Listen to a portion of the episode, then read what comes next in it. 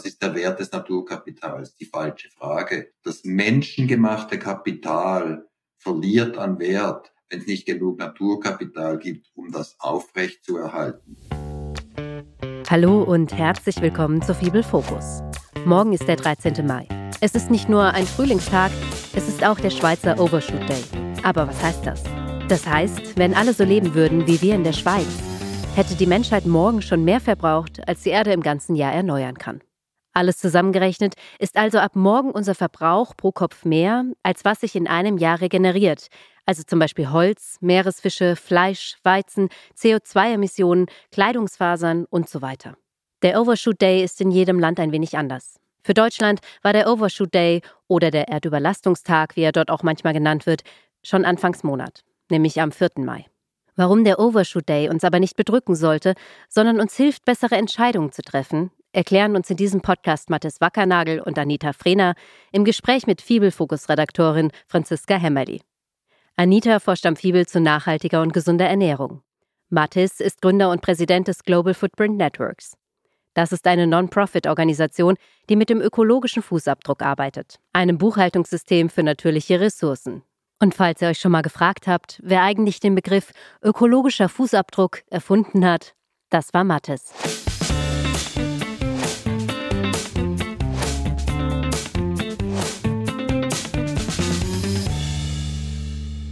Morgen geschieht, ist, wenn alle so wie die Schweizer leben würden, hätte die Welt die Ressourcen aufgebraucht.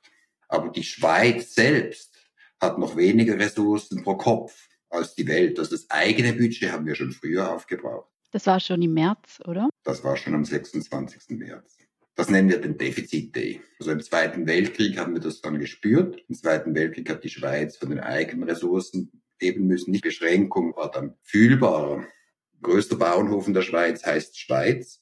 Und da haben wir da die Möglichkeiten des Bauernhofs schon nach einem Vierteljahr aufgebraucht. Wir können grob sehen, dass ungefähr 20 Prozent der Nachfrage, wir nennen das den ökologischen Fußabdruck, 20 Prozent des ökologischen Fußabdrucks, also der Nachfrage der Schweizer für den Konsum an Natur, brauchen wir für Nahrung. Anders brauchen wir zum Wohnen und Häuser zu bauen, zu heizen, Mobilität und so weiter. Aber Nahrung ist ganz wesentlich.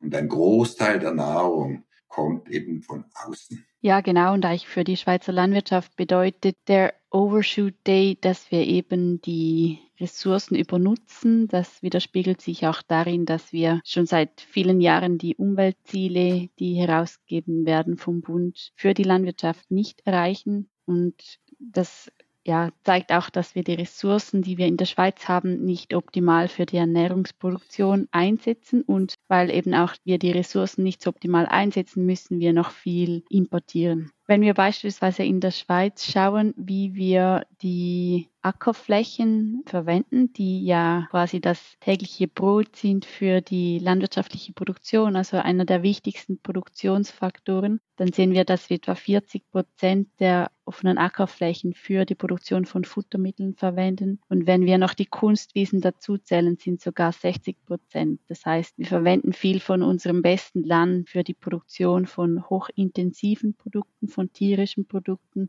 was natürlich auch getrieben ist durch die hohe Nachfrage nach tierischen Produkten. Aber wir könnten definitiv viel mehr aus dem schweizerischen Ressourcenbudget rauskriegen für die Ernährung, wenn wir weniger Land für die Futtermittelproduktion verwenden würden und entsprechend auch weniger tierische Produkte konsumieren würden. Und eine Einsicht könnte sein, sagen, oh, das heißt, wir müssen jetzt die Produktion der Schweiz anheizen und noch intensiver Landwirtschaft betreiben. Könnte eine Sichtweise sein. Und das sagt Fiebel richtig. Es geht um die langfristige Produktivität. Es ist wie bei einem Athleten.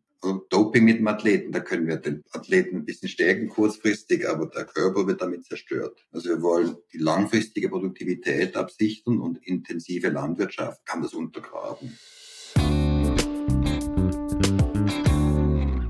Und darum ist ein Lösungspfad, eben wie Anita richtig sagt, wie konsumieren wir? Nicht jede Kalorie hat gleich viel Fußabdruck. Das ist ein Extrembeispiel.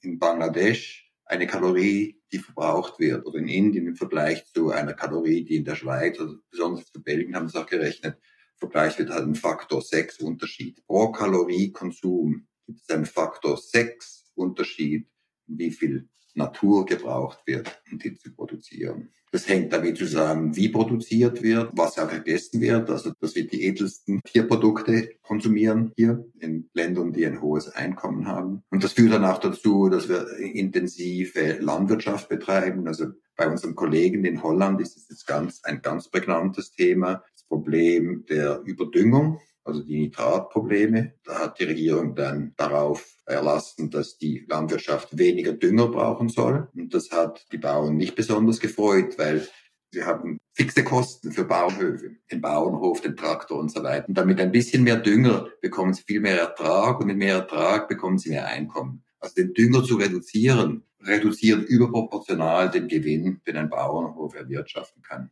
Und da gibt es dann enorme soziale Konflikte. Aber das zeigt, dass wir uns ein bisschen in eine Ecke manövriert haben. Also wir hängen von destruktiven Produktionsverfahren ab, um uns zu ernähren und haben Schwierigkeit, uns da rauszumanövrieren, weil wir ökonomisch so abhängig geworden sind davon. Und darum sind eben Institutionen wie FIBEL so wesentlich, die durchdenken, wie können wir landwirtschaftliche Produktion ökologisch und wirtschaftlich vital halten und damit auch die Ernährung langfristig sichern. Ein verzwagtes Problem. Aber darum braucht es eben noch mehr Organisationen wie FIBEL. Eigentlich hängt unsere langfristige Produktion von genau diesem Denken ab. Und dazu würde ich noch gerne sagen, dass man nicht sagen kann, das sind jetzt die landwirtschaftlichen ProduzentInnen, die da Schuld dran tragen, weil ja auch die politischen Instrumente, die wurden jahrelang darauf ausgerichtet, dass eben möglichst viel produziert werden kann. Das heißt, es ging auch wirklich viel Unterstützung in diese Richtung. Das ändert sich langsam, zu langsam und da muss wirklich ein Umdenken stattfinden, auch von den politischen Rahmenbedingungen, dass die landwirtschaftliche Produktion so stattfinden kann, dass das umweltschonender von sich gehen kann und trotzdem die richtigen oder die für uns äh, wertvollen Nahrungsmittel zur Verfügung stellt, die auch ja beispielsweise in der Schweiz Sinn machen anzubauen. Und es ist ja eine verzwickte und auch spannende Situation. Also viel wird ja versucht und in der Schweiz mit Ausgleichszahlungen oder Deintensivierung der Landwirtschaft, also das auch die Biodiversität fördert, indem man auch die Wiesen später mäht zum Beispiel. Das führt dann auch zu zum Teil weniger Produktion. Gleichzeitig essen die Schweizer, ich denke, noch viel Käse und Fleisch. Das nimmt damit nicht ab. Das heißt dann, die Differenz kommt von anderen Ländern, oft zum Beispiel von Ländern wie Brasilien, wo die Fleischproduktion oder auch die Futtermittelproduktion, zum Beispiel für Soja, relativ große Biodiversitätsmarken hinterlässt. Wahrscheinlich, wenn man das dann netto anschaut für die Welt, ist der Gewinn wahrscheinlich gar nicht so groß oder vielleicht sogar negativ. Aber das zeigt einfach, wie, wie alles zusammenhängt und das nicht ganz so offensichtlich ist. Ein Punkt, den du ansprichst, Mathis, finde ich ganz wichtig, nochmal zu betonen, dass es nicht reicht, einfach die Produktion umweltfreundlicher zu machen, sondern dass eben auch der Konsum sich verändern muss, weil wir sonst die negativen Effekte einfach auslagern. Und auch der Konsum, da ist auch nicht einfach die Konsumentin, der Konsument in der Bringschuld, sondern auch dort sind es viele Faktoren, die unseren Konsum beeinflussen. Es sind die Preise, es ist das Angebot in den Detailhändlern und wie die dort präsentiert werden, sind die Aktionen, Werbung für Fleisch etc., die auch dafür, wieder so, dafür sorgen, dass wir viel Fleisch essen, obwohl wir weniger Fleisch essen sollten.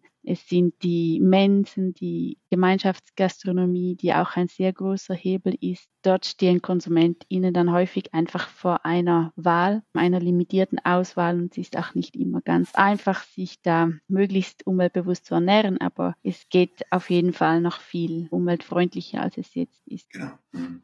Und eigentlich geht es auch nicht um, um Fingerzeigen oder wer ist verantwortlich und wer sind die Bösen und die Guten. Das ist eine strategische Frage. Mhm. Wenn wir langfristigen Erfolg wollen für uns selbst, für unser Unternehmen, für unsere Städte, für unser Land, für die Menschheit, dann ist es eine strategische Frage. Was brauchen wir? Welche Typen von Bauernhofen brauchen wir? Welche Typen von Konsum brauchen wir? Der uns dann eben hilft, gut zu leben. Wenn wir lernen, und das, wir lernen ja zu essen schon bei unseren Eltern zu Hause, also was wir kochen, und sagen, wow, es gibt da ganz andere Möglichkeiten, sich gut zu ernähren, das ist sogar noch gesünder. Allgemein eben sagen wir, pflanzliche Nährstoffe im Vergleich zu tierischen Nährstoffen sind oft gesünder, haben auch einen kleineren Druck. Wenn wir wissen, wie wir mit denen gut kochen können und lustige Feste feiern und alles, also es ein, ein Teil unserer Kultur wird, dann sind wir auch der Zukunft besser gewappnet. Das ist kein Müssen, hat Lessing schon gesagt. Kein Mensch muss müssen. Sondern wieso wollen wir das? Wir wollen das, weil wir erfolgreich bleiben wollen.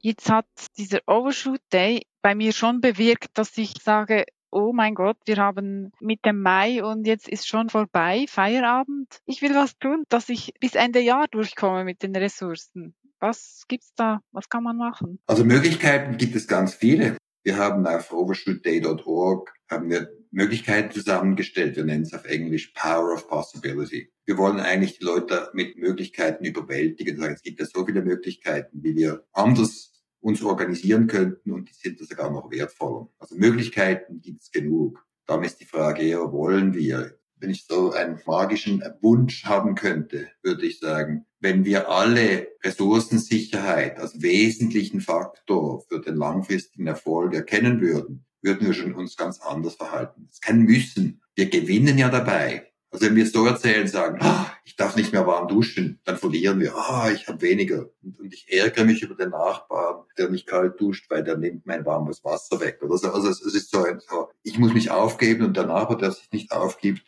ab dem ärgere ich und ich lebe dann ein saures Leben. Umgekehrt, man sagt, nein, ich gewinne Ressourcensicherheit. Wir als Schweiz gewinnen Ressourcensicherheit. Zürich als Stadt gewinnt Ressourcensicherheit.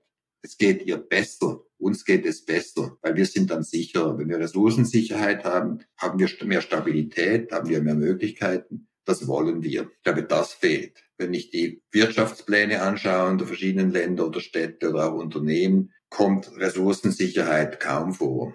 Ein Land weiß ich, das darüber spricht, China, aber sind auch nicht ganz ressourcensicher, das ist noch eine andere Frage. Aber die denken mindestens drüber nach. Was Matti sagt, ist sehr wichtig, dass es wirklich dieses positive Framing ist, dass es eine Notwendigkeit ist, dass wir uns dessen bewusst sind, aber dass es nicht Verzicht bedeuten muss. Aber vielleicht für den Konsum kann man es schon so zusammenfassen oder für die Ernährung kann man es zusammenfassen, dass weniger tierische Produkte, weniger Food Waste, mehr saisonal regionales Essen. Auch wenn man beispielsweise mehr Bio konsumiert, dann fällt schon mal der ganze Mineraldünger weg, der auch sehr ressourcenintensiv ist in der Produktion. Das sind so die vier Punkte, die da sicher sehr wichtig sind. Aber das sind eben alles nicht Verzichte, sondern man hat dafür ein wunderbares pflanzliches Menü, das man kochen oder essen kann. Es ist ja faszinierend, wie viele spannende Projekte es auch in der Schweiz gibt, von kleinen Startups mit neuen Möglichkeiten, also von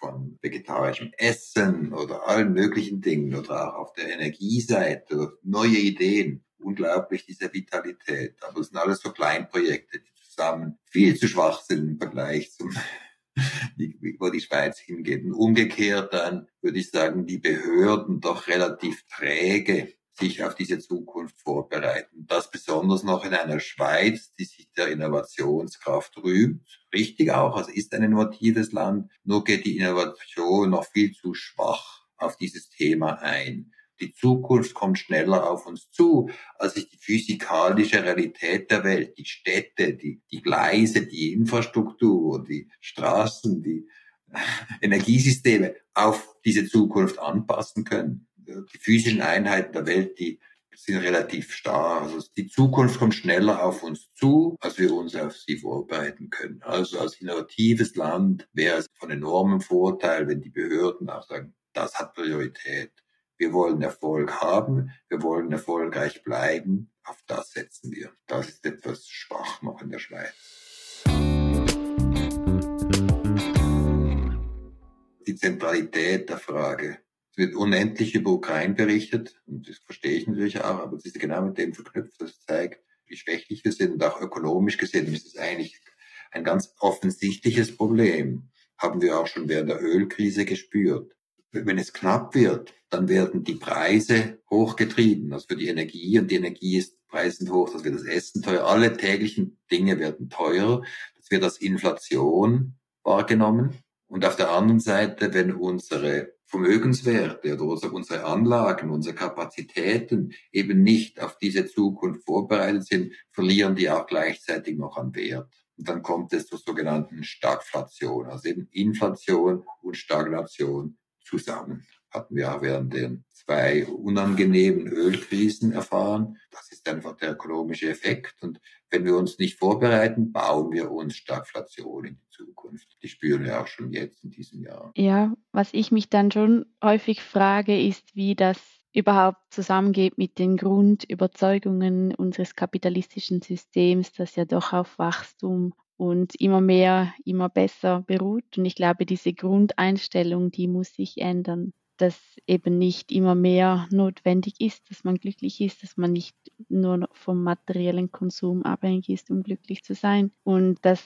generiert natürlich weniger Wertschöpfung und ist dann entsprechend weniger interessant für gewisse Sektoren. Ich glaube, dort muss man auch gute Businesspläne haben, die überhaupt mit diesem neuen Modell umgehen können. Es gibt ja unökonomisches Wachstum. Also wenn das Wachstum mehr kostet, als es Vorteile bringt, dann werden wir ärmer. Weil der limitierende Faktor ist das Naturkapital. Was ist der Wert des Naturkapitals? Die falsche Frage. Das menschengemachte Kapital verliert an Wert, wenn es nicht genug Naturkapital gibt, um das aufrecht zu erhalten. Also eine Stadt wie Kapstadt, vielleicht ein zu simplistisches Beispiel, sind ja fast, haben kein Wasser mehr. Wenn eine Stadt kein Wasser mehr hat, ist die ganze Stadt wertlos, obwohl das Wasser in sich selbst nur einen kleinen Teil des finanziellen Budgets ausgemacht hat vielleicht. Das ist die Frage. Bauen wir uns eine Zukunft, die funktioniert? Ich glaube, wenn wir das so großzügiger anschauen, merken wir, dass Business Strategy, also eigentlich wie wir uns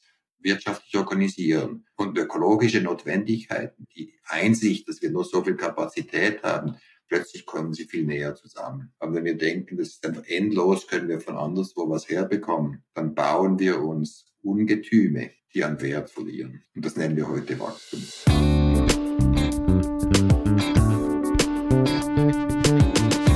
Das ist so ein theoretisches Konzept dieser Overshoot Day hat er auch schon konkret was gebracht? Gibt es da Beispiele? Es ist nur ein Teil eines weiteren Denkens. Aber wir haben mit einigen Firmen haben wir Gesprächen gedacht, okay, was ist der Impact dieser Firma zum Beispiel? Also es gibt eine große Firma, die heißt Schneider Electric, die macht Dekarbonisierung und Digitalisierung. Das ist eine riesen globale Firma, haben wir geschaut. Wenn deren Technologie weltweit aufgenommen würde, kostendeckend, also dass die Technologie sich selbst zahlt, könnten wir den globalen Overshoot 21 Tage verschieben.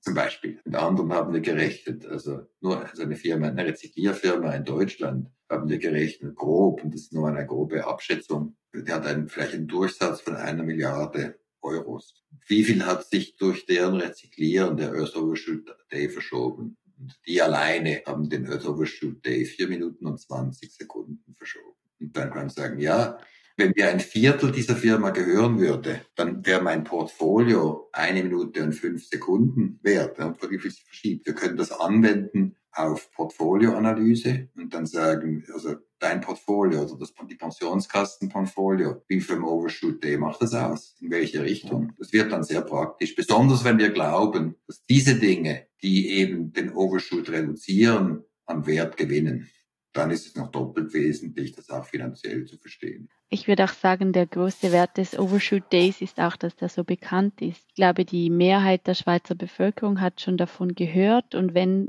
der Tag dann stattfindet, werden alle daran erinnert. Und auch wenn sich jede, jeder einfach mal dann für drei, vier Aktionen vornimmt, etwas besser zu machen, dann hat das auch schon einen Impact. Also ich glaube, das darf man auch nicht unterschätzen, dass das eben schon so bekannt ist, dieses Konzept des Overshoot Days und deshalb das auch immer einmal pro Jahr oder mehrere Mal pro Jahr für die verschiedenen Länder immer wieder in Erinnerung ruft. Wenn ich persönlich jetzt sage, ich will was ändern, gibt es ja auch noch dieses Konzept vom ökologischen Fußabdruck. Da gibt es Online-Rechner, wo ich schauen kann, wie viel brauche ich persönlich und wo sind meine größten Hebel, wo kann ich mich bessern. Mhm. Und dieses Konzept vom ökologischen Fußabdruck, das hast ja du erfunden, Mathis, richtig? Das kam aus einer Dissertation vor über 30 Jahren. ja, ich werde älter, aber bin immer noch begeistert. Das habe ich von einem ganz lieben Bauern in der Schweiz gelernt, Fritz Jenny. Den durfte ich hinten nachlaufen als kleines Kind. Er hat mir gezeigt, auch wie Nahrungsmittel produziert werden. Für mich als Stadtkind war faszinierend. Das ist eigentlich der Ursprung. Also viele Bauern wissen davon, dass Bauernhöfe braucht, um das Essen zu produzieren, dass wir davon abhängen.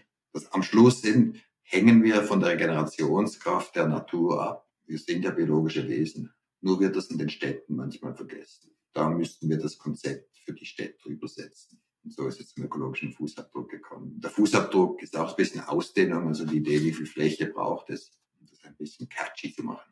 Und du hast dann auch den Earth Overshoot Day mitentwickelt. Wir hatten eine Organisation gegründet und zwar ein Freund von mir, der hatte die Idee, gab etwas Ähnliches für den Steuertag. Also bis wann müssen wir arbeiten, bis wir dann selbst das Geld für uns selbst behalten können. Das war die Idee. Ja, das können wir eigentlich auf den Fußabdruck anwenden. Mit ganz einfachen Worten, die auch ein Primarschüler oder eine Primarschülerin verstehen kann, das erklären zu können. Das begeistert mich eigentlich. Also, dass man sagen kann, das wissen die Kinder. Also vom 1. Januar bis zum 28. Juli haben die Menschen so viel von der Natur gebraucht, wie der ganze Planet im ganzen Jahr erneuern kann. Das ist wahrscheinlich kein Wort, das sie nicht verstehen. Und auch wissen die Kinder, dass der 28. Juli noch weit weg ist von Weihnachten und Weihnachten ist immer das Ende des Jahres. Nun, ich glaube, der wesentliche Punkt ist auch noch zu zeigen, wieso ist es motivierend, weil für die meisten Leute äh, ist es ein bisschen überwältigend und ich denke, oh, jetzt muss ich mein Leben aufgeben. Und wir sagen, es ist nicht eure Bürde, es ist euer Kontext. Wenn ihr euren Kontext versteht, könnt ihr euch besser orientieren. Das ist wie der gelbe Pfeil beim Wandern, der hilft uns, in die richtige Richtung zu gehen. Und, und dann geht's besser. Wenn wir den falschen Weg nehmen, dann geht's länger bis zum Bahnhof. Und wenn wir den richtigen Weg nehmen, dann wird's einfacher. Und, und, das hilft eigentlich. Eigentlich ist der Overshoot Day wie ein gelber Wanderpfeil bräuchten wir nicht eher keinen Wanderpfeil, sondern eine Streitaxt, weil es ändert ja nichts. Also es ändert sich nichts. Es ändert sich, ob wir wollen oder nicht. Die Frage ist, machen wir es freiwillig oder wird es uns aufdoktriniert? Das ist die Frage. Eigentlich haben wir viele Möglichkeiten. Es wird uns immer noch verkauft. Ich glaube, das ist das Problem der Umweltrhetorik. Wir fühlen den Zeigefinger der anderen. Wir denken, wir müssen was tun. Viele fragen mich, was ist die eine Aktion, die ich tun soll? Aber eigentlich wollen sie gar nichts tun. Was ist die eine Aktion? Ich würde sagen, die wesentlichste Aktion ist nie mehr zu sagen, man sollte. Wenn man sagt, man sollte, dann geschieht nichts. Die Frage ist, was willst du? Auf Englisch sagen wir, what's the solution you love? Welchen Ansatz liebst du am meisten? Was ist spannend? Was kitzelt dich? Das ist das Wesentliche, dass wir sagen, ja, das kitzelt mich. Das interessiert mich. Ich bin neugierig. Ich will. Das wird spannend. Das machen wir. Alles, was wir sollten, das bleibt am Wegrand liegen. Tolle, bereits existierende und funktionierende Lösungen, wie der Overshoot Day nach hinten geschoben werden kann, findet ihr auf der Webseite www.overshootday.org. Dort gibt es auch spannende Infos zu den einzelnen Ländern, zum Beispiel zur Schweiz auf www.overshootday.org/schweiz. Wenn du deinen eigenen Fußabdruck gerne wissen möchtest, kannst du ihn auf www.footprintcalculator.org auf spielerische Art und Weise selbst berechnen. Dann weißt du, wie viele Erden es brauchen würde, wenn alle so leben würden wie du. Alle Links findet ihr in den Shownotes zu dieser Folge. Mattes und Anita arbeiten übrigens im Projekt Food for Future zusammen. Da werden Wege zu zirkulären Ernährungssystemen gesucht. Diese sollen die Welt ernähren und dies innerhalb der planetaren Grenzen, um langfristig zu funktionieren. Das Projekt wird von der Avina Stiftung finanziert. Partner sind das FIBEL, das Global Footprint Network und die Universität Wageningen. In unserem nächsten Podcast tauchen wir zur Feier des 50-Jahre-Jubiläums des Fibel Schweiz in die Geschichte der Biobewegung ein. Aus den turbulenten Gründungszeiten des Fibel Schweiz erzählt uns Otto Schmid. Er war damals hautnah dabei und arbeitet heute noch in einem kleinen Pensum fürs Fibel. Otto ist mit seinen über 47 Dienstjahren unser langjährigster Mitarbeiter. Bis zum nächsten Mal. Wir freuen uns auf euch, euer Fibel Fokus Team.